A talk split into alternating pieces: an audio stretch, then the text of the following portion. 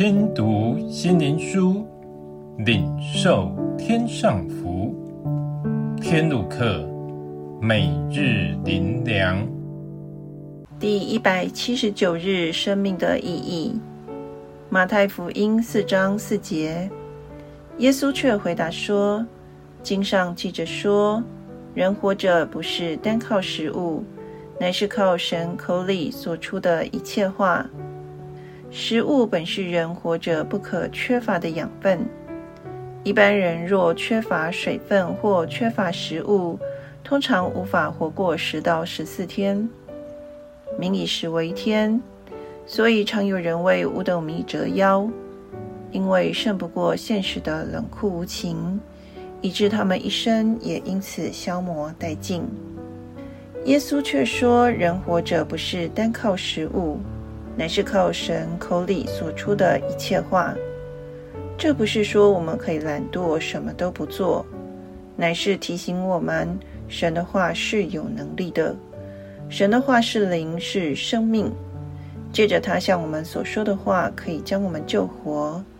这就是神为我们开启的一条信心之路。神造天地，神说有就有，命立就立。他铺张大地和其中的生物，各按其时成为美好。这就是神所设的自然律。天地既照他的话而成。我们更是如此。他因爱，所以按他的形象造人，且在人里面吹口气，使我们成为有灵的活人。所以在我们里面有神的灵，因此当神如何，在我们里面也必如何。这一切就不是自然律，而是神所赐的信心之路，从神来的应许。人活着不是单靠食物。神说：“你若信，就必得着。你日子如何，力量也必如何。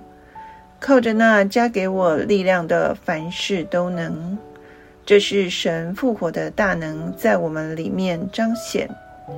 因为是神的作为，所以被称为神迹奇事，也改变我们的生命意义。”就是我们开始因信神而活。最后，让我们一起来祷告：主啊，如今我们活在两个国度，一个是属世的国度，一个是属天的国度，因此使用的器官也就不同。